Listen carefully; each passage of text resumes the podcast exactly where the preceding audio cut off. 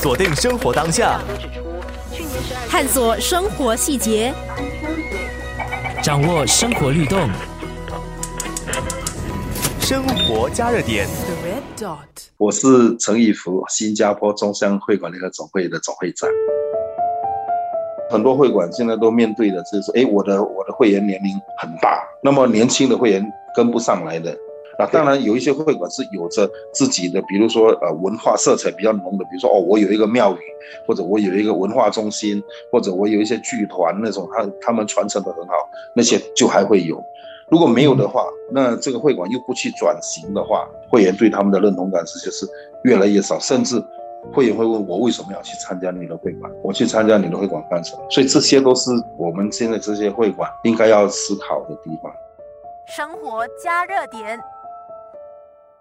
我们讲转型哈，就是其实会馆应该要开放这两个字很重要。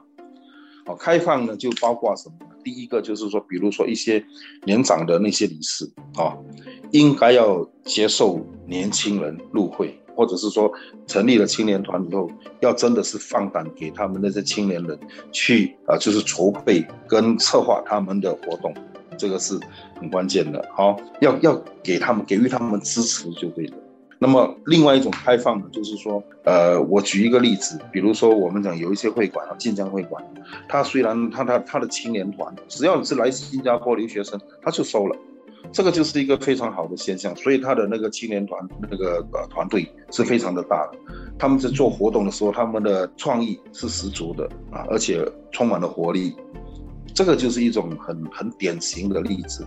它就给会馆带来的活力，那么这些呃真正他们晋江的这些学生来到这边，在若干年后就是十年后，他们现在都成为会馆的理事，而且大家对那边的那个感情也已经很深，所以这个就是一种非常非常好的现象。他他接下来的这个发展十年二十年肯定是没有问题。生活加热点，现在的这个会馆哈，然后活动方面呢，因为自己的这个所谓社会功能也减少了。那么应该是把重点放在呢，呃，怎么样弘扬这个会员继续，就是说在事业有成以后，怎么样继续回馈社会？那这个回馈社会呢，必须要开放，就是说不不局限于只。只让自己的族群获益，而是我是很开放的，不同籍贯、不同宗教、不同人社会人士，我们都可以帮他。那这种情况就到哪里呢？就到社会，就是我们的不同的社区，我们的这个 constituencies，就是不同的公民咨询还有联络所也好，或者是社会的福利团体也好，到这些地方去跟他们联办活动。可能将来很多会馆真的要合并，因为过去可能交通不方便，你在就是东南西北区各有一个会馆，现在这么方便，可能大家集合在一起，资源共享，那个可能是一个更理想的的方式。所以呢，第一，你梳理好你的历史，梳理好你的这些能够启发人的这些故事，你不怕你的本身、你的根、你的文化的的那个流失，这这个是不用担心的。那比如说姓氏，我们姓氏其实我们可以有海南人、广东人、福建人，都是同样的一个姓氏。以前有分海南城市、啊潮州城市、啊福建，所以这些将来也是可能也是要面对要结合在一起的，就是说大家会有合并，但是呢，只要你把各自的这个历史梳理好，你在合并的过程可以是很顺利的。生活加热点。我是做林茂，我是新加坡潮州拜会馆的义务总务。会馆应该特别注意到我们这个传承。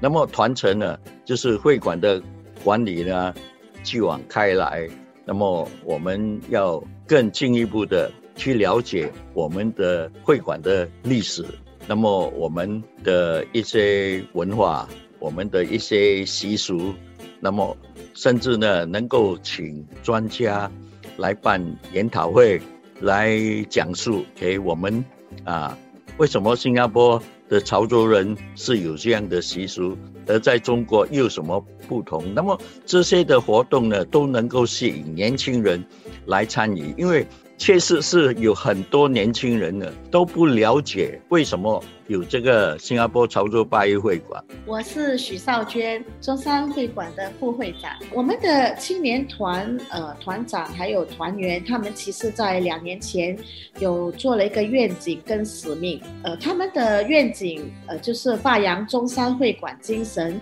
呃，建立更有凝聚力的青年团。那他们的使命呢，就是真诚互相沟通，开创青年团坚决的基石。最重要是精诚团结，薪火相传我是黄昭渠，呃，来自新加坡潮州八一会馆。我们可以看到会馆，呃，就是很积极的在改变的一点，就是说，它八一会馆更加的愿意采纳年轻人的意见，而且。呃，在过去的几年可可以看得到，就是整个领导班子对于年轻人的信任，还有就是说把一些重任委托到年轻人的身上这一方面，都做了很多的努力。锁定生活当下，探索生活细节，掌握生活律动，生活加热点。The red dot.